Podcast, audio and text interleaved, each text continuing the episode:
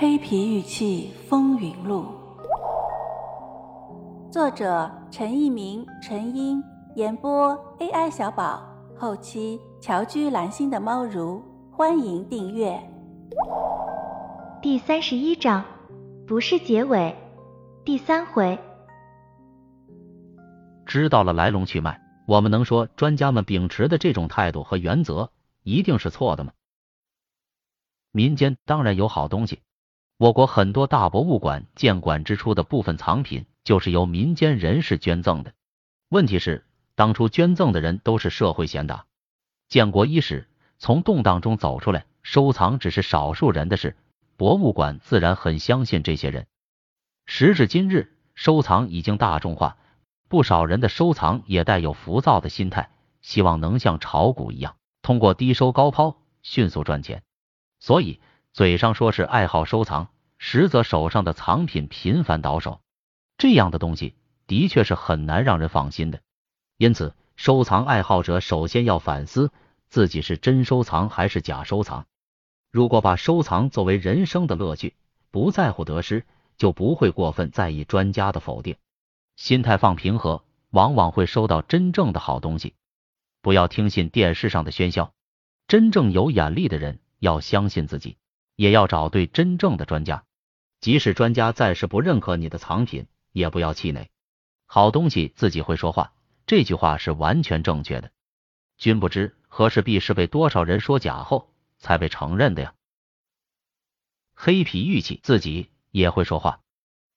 在网络盛行的今天，看看网络上的讨论也是十分有趣的。笔者曾经在网上发过这样一篇帖子，标题是“其实都是国宝帮”，短短数日内浏览人数就有数千人。其内容如下：其实都是国宝帮。我们可以从以下几个层面来进行分析：一是各位收藏爱好者走过的收藏历程；二是各位手中的藏品；三是从心理层面上的分析。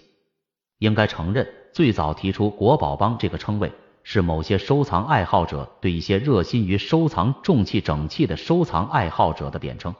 时间一长，这个称谓也就不胫而走，成为网络上一个约定成俗的称谓。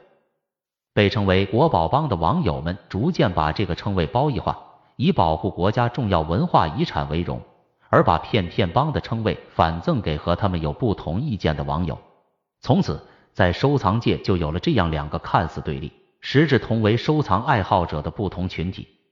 由此可见，所谓国宝帮和骗骗帮并不是什么组织，只是不同意见网友之间的血称罢了。要讨论这个帮那个帮的问题时，我们不能不提许明先生。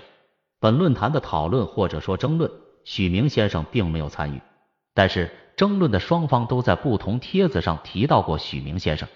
我们不在这里讨论许明先生的是非功过，仅就争论双方都不能回避许明先生本身来说，可以确认他是本世纪的中国收藏史上谁都绕不开的人物。争论的事实和经过就说明了这个简单的道理。下面就来讨论，其实都是国宝帮的命题吧。先来说说各位先生走过的收藏历程，在许多先生的帖子里都提到自己拥有不少藏品。也都曾经为自己的藏品骄傲过，只不过有几位先生认为自己的一些藏品，或者说不少藏品是经不起专家认可的仿品，另外的一些先生还是坚信自己的藏品是达到一定程度的真品。在否定自己大多数藏品的收藏爱好者家中，一定还有也许数量相当，也许为数不多的真品，他们或者被专家肯定，或者被仪器肯定，或者就是被自己肯定。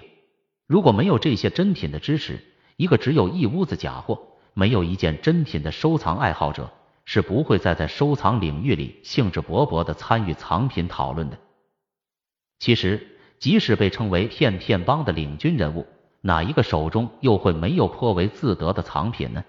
这些藏品也是这些领军人物赖以骄傲的东西，他们又何尝不是国宝呢？